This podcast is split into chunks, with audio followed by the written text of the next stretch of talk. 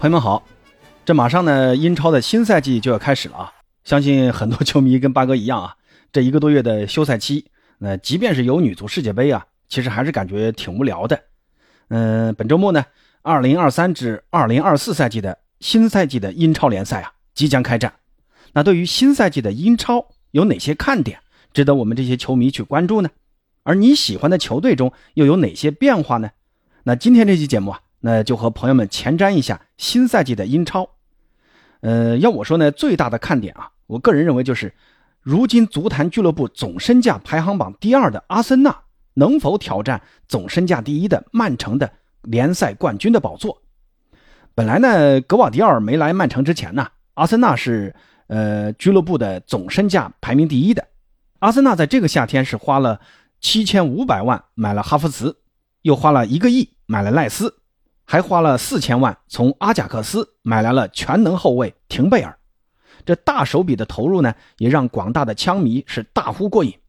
相信呢，这也是上赛季阿尔特塔带领阿森纳取得了英超亚军的好成绩，促使了球队老板克伦克下定决心要加大投入。那也希望在新赛季啊，阿森纳能有一个更好的发挥。那么这样问题就来了，阿森纳的下窗投入能否取得预期的效果呢？那我先说一下我个人的观点啊，我认为大概率是能解决球队上赛季遇到的那些问题的。上赛季的阿森纳为什么在后半程啊，尤其是尾声阶段掉链子？伤病呢是很大一部分原因，像热苏斯啊、金琴科啊、萨里巴的受伤啊，很大程度上也影响到了球队的战绩。那伤病对于球队成绩的影响这么大，一方面是运气，那也有一部分原因是球队的战术打法。你看阿尔特塔追求的这个足球风格是简洁明快，追求速度。那这种速度上的要求啊，不光在进攻中会带来意想不到的好处，那同时也会带来一些弊端。那比如说后防在回撤时也需要有速度的支持，防线球员在做防守动作的时候，并不是在自身最舒展的这种状态下进行的。那这样就很容易出现一些非常规的伤病。那另一方面，其实也说明了阿森纳的阵容薄弱的问题。上替补跟上主力，那对于球队的实力，呃，影响都非常大。萨里巴和金琴科的受伤，最后是直接影响到了阿尔特塔的战术安排。而且呢，替补他们上场的像呃蒂尔尼、霍尔丁这些球员，跟主力之间的这些配合还是有很大的问题的。那尤其是中卫这个位置，加布里埃尔对于他的搭档萨里巴是非常熟悉的。但是萨里巴一受伤，那加布里埃尔的这个缺点也就被放大了出来。所以阿森纳在呃，联赛的后半段，这个丢球数啊不断的增加，就是最大的例证。另外就是在后腰位置上啊，只有托马斯一个立足防守的后腰，而扎卡呢更多的是偏向于进攻。托马斯的状态和身体啊，在长时间比赛，尤其是到了赛季后半段，也经常出现问题。所以呢，在赛季后期出现防线的波动，也就不难理解了。那针对这个问题啊，新赛季呢，阿森纳是引进了更为稳健的。攻防俱佳的后腰赖斯，也花了一个多亿啊。还有像廷贝尔这样既能打中卫又能打右边位的防线多面手，对于改善阿森纳防线实力呢，是一个非常好的补充。赛季前的几场热身赛呢，他们两个已经展现了跟球队无缝衔接的这种实力。新赛季啊，他们两个将是妥妥的锁定主力。而且呢，阿森纳马上也要租借加买断的方式签下布伦特福德的门将大卫拉亚。这个呢，也是一个可以和主力门将阿姆斯泰尔竞争主力的门将。那我认为，在英超，阿森纳的这条防线绝对是前二的水准啊。呃，那阿尔特塔不光在防线上加强了深度和厚度外，在进攻层面也在追求加强。比如花了七千五百万从切尔西引进了哈弗茨。呃，但说实话，这笔引援呢，我觉得还需要继续观察。虽然哈弗茨的能力是有的。但是在阿尔特塔的这个阵容中，他到底扮演一个什么角色呢？阿尔特塔主打的阵容是四二三幺，在中锋位置啊，哈弗茨已经被证明了起不了多大作用。我认为甚至还不如现在的替补中锋恩凯迪亚。在前腰位置呢，阿森纳又有厄德高。我觉得唯一的可能啊，我认为阿尔特塔会把哈弗茨当成一个前场自由人的角色来使用，在后腰和前腰这两个位置自由活动，担当上赛季扎卡。和厄德高的那个角色，这其实更多的也是一种阵容深度上的配置。那咱们打比方说，托马斯或者赖斯哪天受伤了，或者说哪天有状态有问题不能上，那可以把哈弗茨挪到后腰这个位置上。那再比如说哪天厄德高受伤了或者身体不舒服了，那也可以让哈弗茨顶上去。也可能呢是在防守时打四二三幺的双后腰之一，那进攻的时候打四幺四幺的双前腰之一。这个呢，我认为是阿尔特塔最有可能使用哈弗茨的一个方式。呃，其实我觉得现在球场自由人这个概念啊，在以后啊会越来越火的。上赛季呢，瓜迪奥拉把斯通斯这个中卫改造成后腰自由人，这也是引领当今潮流的一个方向啊。阿尔特塔本身也是个学习能力极强的人，那后腰自由人这个根据形势而转变的呃战术打法，我觉得很有可能是阿森纳新赛季最大的看点。所以呢，我认为哈弗茨的使用是否成功，可能会决定了。阿森纳新赛季的关键，我个人呢，其实还是很想看到哈弗茨这个改造能改造成功的啊。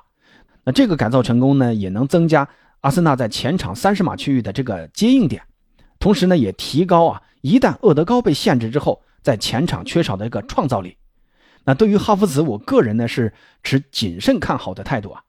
那最后说到阿森纳在新赛季的一个前景，我认为补齐短板、阵容深度增厚的阿森纳。是最有可能挑战曼城冠军宝座的球队。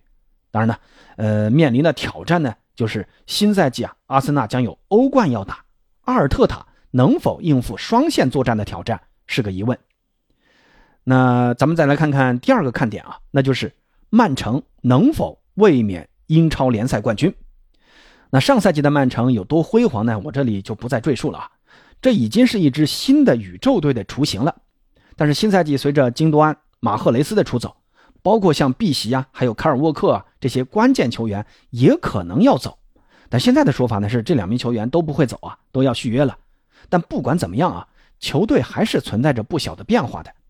这个夏窗呢，曼城在转会市场虽然引进的球员不算多，但也都是大手笔投入啊，两千九百万从切尔西买入了金多安的替代者科瓦契奇，九千万。再加上浮动条款，从莱比锡红牛买入了现如今的世界顶级中卫格瓦迪奥尔。那再加上这两天呢，传出了瓜迪奥拉看上了西汉姆联队的前腰巴西舞王帕奎塔。那格瓦迪奥尔的引进呢，是对防线极大的补充。其实曼城的这个中卫配置啊，已经在上赛季经受了考验，拿下了三冠王，实力还是有的。不过随着拉波尔特啊有可能新赛季要离开，但是阿克和阿坎吉这两个中卫呢？呃，是个下限很高，但是上限并不高的中卫球员。曼城呢，主打的这个三中卫体系中，格瓦迪奥尔那肯定是有一席之地的。而且呢，赛季很长啊，瓜迪奥拉又一直在强调轮换，这样啊，呃，引进格瓦迪奥尔既能保障轮换球员都能得到上场时间，来保持球队的防线实力不受损失，而且呢，也减少了很多不必要的球员之间的矛盾。但风险呢，就在于一旦出现伤病潮，那就有点麻烦了。至于科瓦契奇这笔转会呢，目前呃还看不出来什么。啊金多安呢是重进攻轻防守，那科瓦契奇在进攻层面可能没有金多安那么强，但是在防守方面的贡献，那肯定要比金多安能提供的更多。这个能否平替啊，还是需要时间去检验的。但我认为曼城卫冕最大的挑战还是德布劳内的状态。存在下滑的可能性。丁丁呢，现在是曼城进攻最大的发动机，他的这个在前场的创造力是曼城在纵向进攻时最大的动力。